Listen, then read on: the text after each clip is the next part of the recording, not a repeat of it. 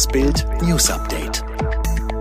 Es ist Sonntag, der 6. Juni und das sind die Bild Topmeldungen. Raketensieg für die CDU in Sachsen-Anhalt. Spahn wehrt sich gegen Maskenmurks-Vorwürfe. Vettel überraschend Zweiter beim Formel-1-Rennen in Baku. Sachsen-Anhalt hat gewählt. Stärkste Kraft mit Abstand die CDU mit rund 35,9 Prozent der Stimmen. Abgeschlagen die AfD mit rund 22,7 Prozent. Auf Platz drei landen die Linken, gefolgt von SPD, Grünen und FDP. Der alte und ziemlich wahrscheinlich auch neue Ministerpräsident Rainer Haseloff darf sich feiern lassen.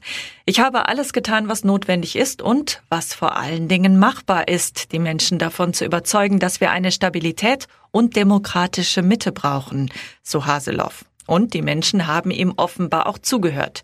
Er sei den Bürgern dankbar, dass sie eine Abgrenzung nach rechts vorgenommen hätten, sagte Haseloff. Das Ergebnis sei eine klare Botschaft nach außen. Die Wähler haben Haseloff gewählt, weitere fünf Jahre praktisch als Bollwerk gegen die AfD. Im übrigen Land hätte man vermutlich um 18 Uhr den Felsbrocken, der der CDU vom Herzen gefallen ist, hören können. Besonders für Parteichef Armin Laschet ist das Ergebnis nicht nur eine enorme Erleichterung, sondern auch ein kräftiger Rückenwind für die heiße Phase des Bundestagswahlkampfs. Und alle Infos rund um die Wahl im Live-Ticker auf Bild.de. Bundesgesundheitsminister Jens Spahn wehrt sich gegen die Maskenvorwürfe aus der SPD.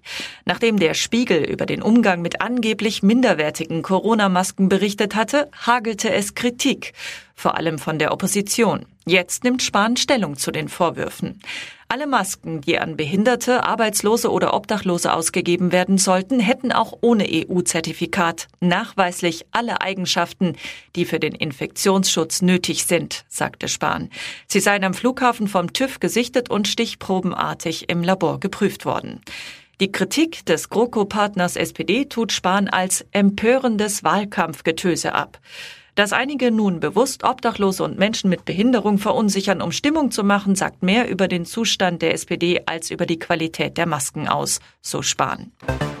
Die engere Zusammenarbeit zwischen Russland und Belarus bereitet der NATO Sorgen. Generalsekretär Stoltenberg hat in der Welt am Sonntag vor einer Destabilisierung an der Ostflanke des Verteidigungsbündnisses gewarnt.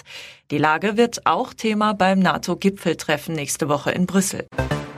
Italien und Tschechien sowie Teile Österreichs, der Schweiz, Kroatiens und Frankreichs gelten seit heute nicht mehr als Corona-Risikogebiete.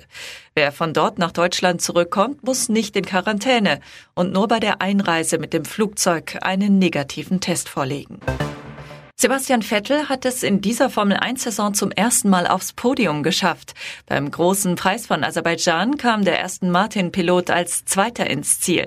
Den Sieg in Baku sicherte sich Sergio Perez im Red Bull. Die deutsche Eishockey-Nationalmannschaft hat die erste WM-Medaille seit fast 70 Jahren verpasst. Im Spiel um Platz 3 musste sich das DEB-Team den USA deutlich mit 1 zu 6 geschlagen geben.